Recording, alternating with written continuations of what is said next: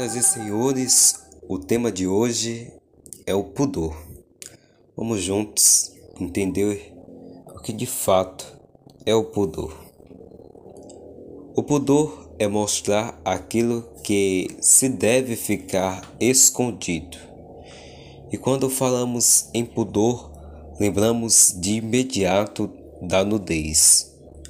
Ao ver uma pessoa nua, nós não conseguimos ver a alma, a vocação e o sentimento interior que existe naquela pessoa, mas ficamos presos e fixados apenas na realidade da carne. E é por isso que nós usamos roupa. Mas quando nós, ao ver alguém bem vestido, isso não significa ser com roupas caras, não, mas com uma roupa simples e comportada, nós conseguimos sim ver o interior, o lado espiritual de alguém que é simpático, educado. E é então que precisamos e necessitamos de esconder o corpo para mostrar a alma. Devemos esconder algumas coisas porque existe esse defeito humano. Mas não só do pudor do corpo vive o homem. Também temos o pudor dos sentimentos que nos faz esconder dos outros o que pensamos e o que sentimos. Mas por que esconder o nosso corpo e os nossos pensamentos?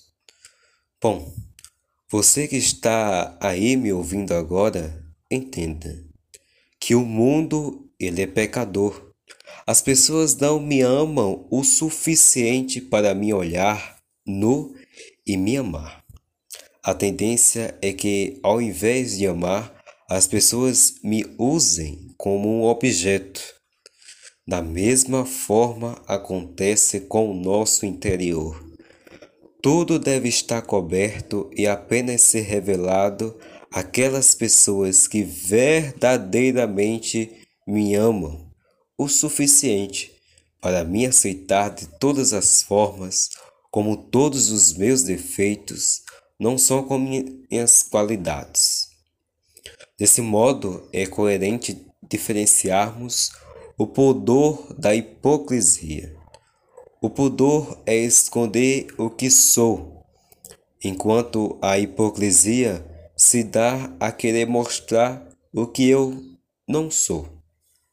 Apresentar alguém que eu não sou, colocar uma máscara por cima da minha verdadeira face e omitir a minha realidade.